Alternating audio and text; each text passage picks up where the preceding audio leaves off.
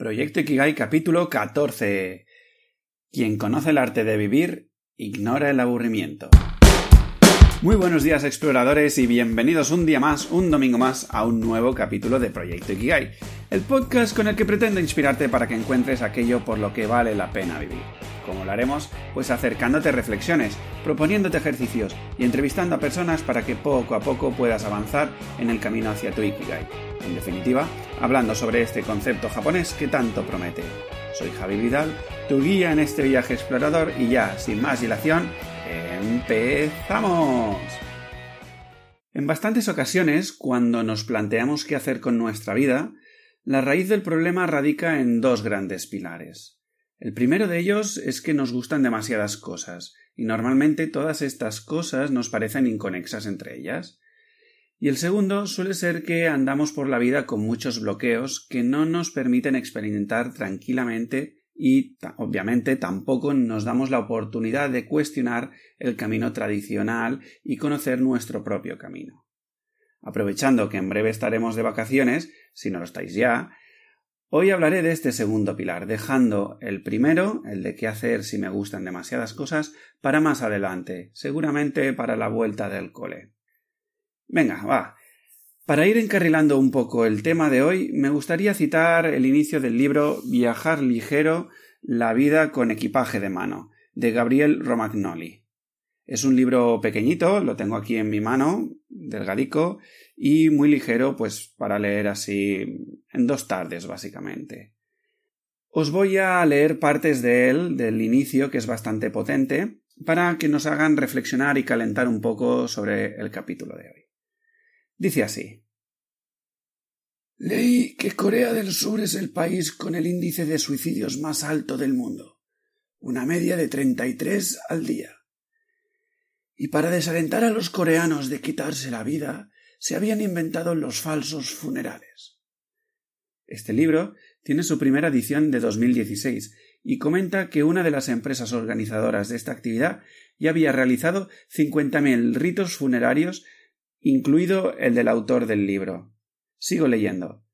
Nunca sabes cuándo pasará. En tu caso, acaba ahora. ¿Crees que estás listo? ¿Que has usado de la mejor forma posible la vida que se te ha concedido? Son preguntas retóricas. Nadie ha respondido que sí. Ni uno de los cincuenta mil. Antes del ritual, proyectan un vídeo que muestra el resultado de 100 entrevistas a hombres y mujeres que han vivido hasta los 80 años de edad más o menos.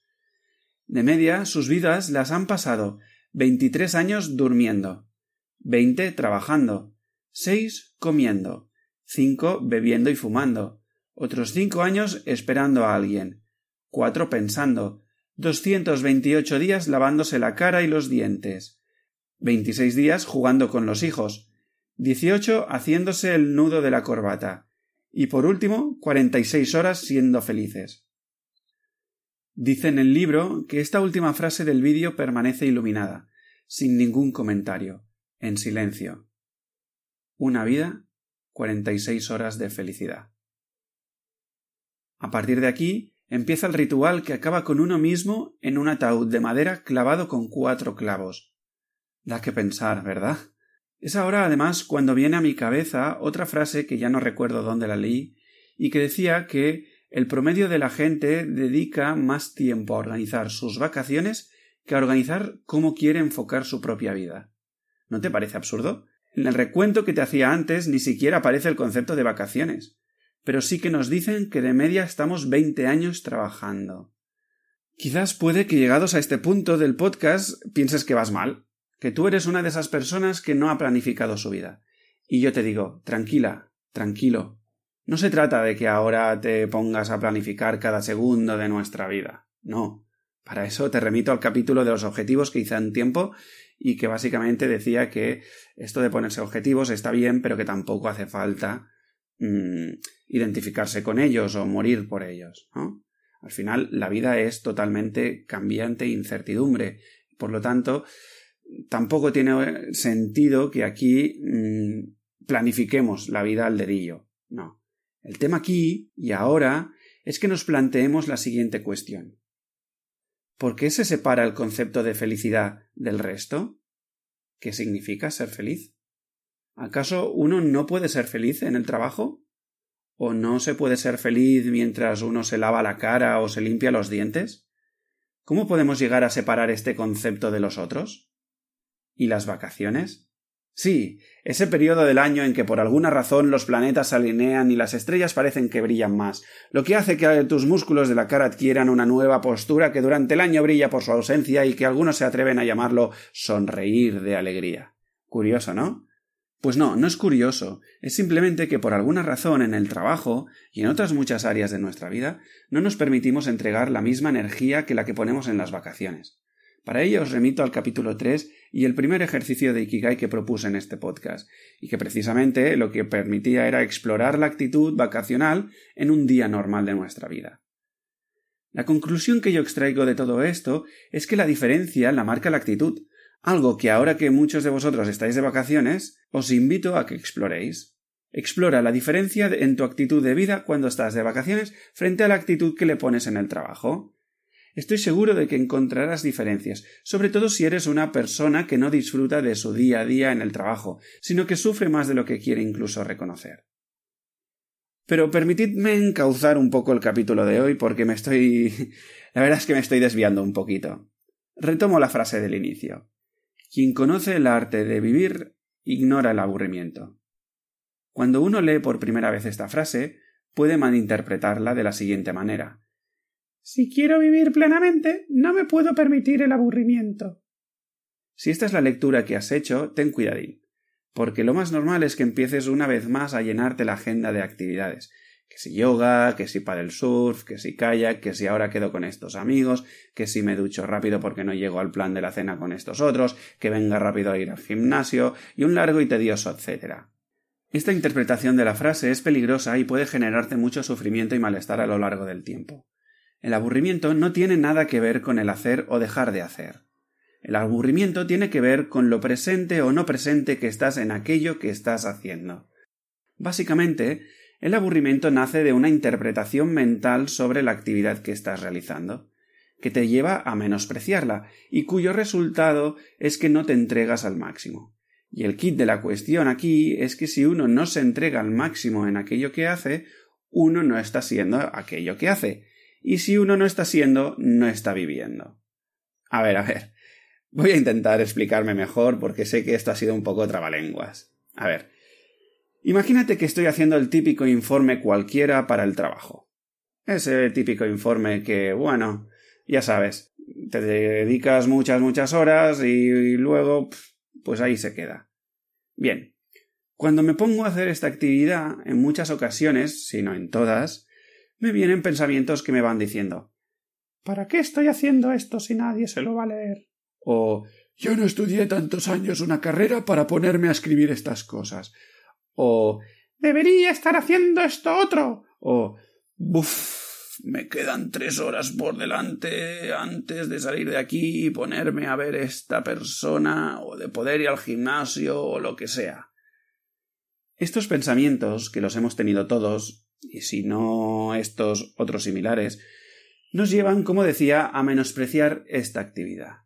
El tema es que cuando yo menosprecio la actividad que está sucediendo ahora, lo típico es que me desconecto de esta actividad. ¿Por qué? Pues muy sencillo. No estoy atento al que hacer, sino que me he ido a otro lugar. Es como si tuviésemos este poder de, en verdad, el poder de, de viajar en el tiempo, eh, al pasado o al futuro, pero no estamos presentes, ¿no? Entonces, lo que está sucediendo es que mi presencia no está en la propia actividad, sino en otra que ni siquiera existe en nuestra realidad actual. Es que es muy fuerte, porque entonces, claro, como yo no estoy presente, cuando me quiero dar cuenta me entra una apatía enorme, o directamente me conecto con el aburrimiento. Fíjate por eso que todo es resultado del pensamiento, de una interpretación mental sobre tu actividad actual, y que es la única realidad que tienes en este momento en tu vida. ¿Se ha entendido mejor ahora? Es como si ese poder que siempre hemos anhelado de controlar el tiempo, en verdad, es como si ya lo tuviésemos. Lo que pasa es que lo estamos usando penosamente y nos vamos al futuro o al pasado, pero son futuros y pasados que ya no existen. Los unos porque realmente no existen, porque están en el futuro y vete a saber lo que sucederá, porque ya me dirás tú, no tienes poder de lo que va a venir. Y el otro que ya ha pasado, que no tiene sentido dedicarle ni un ápice de, de realidad. Entonces, ¿qué sucede con la frasecita del inicio? ¿Cuál es la manera de interpretarla correctamente? Pues bien, mi punto de vista es el siguiente. Alguien que domina el arte de vivir sabe que cada instante es único y que para vivirlo correctamente debe entregarse al máximo a este instante. ¿Qué sucede cuando nos tomamos la vida así? Pues que no das pie a interpretaciones mentales, simplemente vives en todo momento. Porque, a ver, entre tú y yo, si vas a estar a medias en todo lo que hagas, mejor no vayas. Es decir, si cuando quedas con alguien vas a estar pendiente del móvil, hazte un favor y házselo a la otra persona, no quedes con esa persona. O si vas a cocinar pensando en el capullo de tu jefe, no cocines porque envenenarás a tu familia. O si vas a irte a dormir pero dejas que te invada la agenda de mañana, mejor quédate despierto. Y si te quieres tumbar a la bartola en el sofá, pero vas a estar con remordimientos de tendría que estar haciendo esta otra cosa, mejor vende el sofá.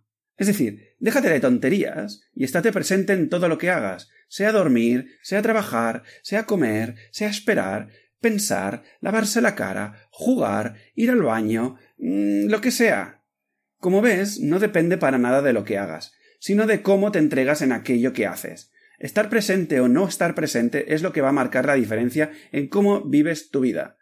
Así que si vas a vivir tu vida a medias, quizás quieras experimentar como el autor del libro y simular tu propio funeral, para que veas a qué chorradas mentales le estás dando realidad y replantearte cómo estás viviendo tu vida. Deja de darle del poder a tu miedo porque no has venido aquí para morir, sino para vivir.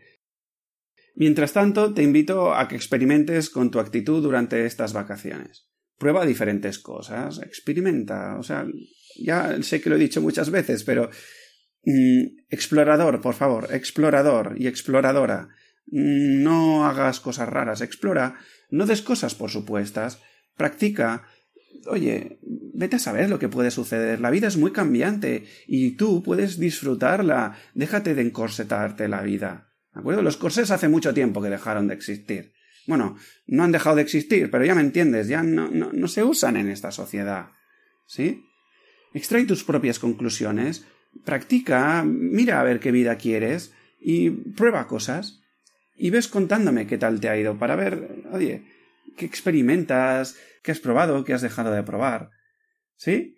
Y si te entran dudas, por favor, escríbeme. Escríbeme a través de proyectoikigai.com barra contactar o a través de las redes sociales, etc.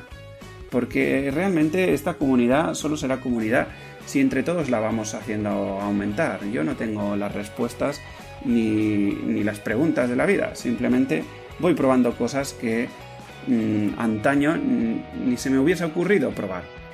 ¿Sí? En fin, espero que te haya gustado. Y si es así, te estaré eternamente agradecido si te suscribes a Spotify o en iVoox y lo compartes por tus redes sociales e incluso si valoras este capítulo con 5 estrellas en iTunes. Así será más fácil que localicen nuestra tribu, ampliaremos esta familia de exploradores y conseguiremos que cada vez más personas encuentren su Ikigai. Hasta entonces, exploradores, seguimos en la aventura de la vida.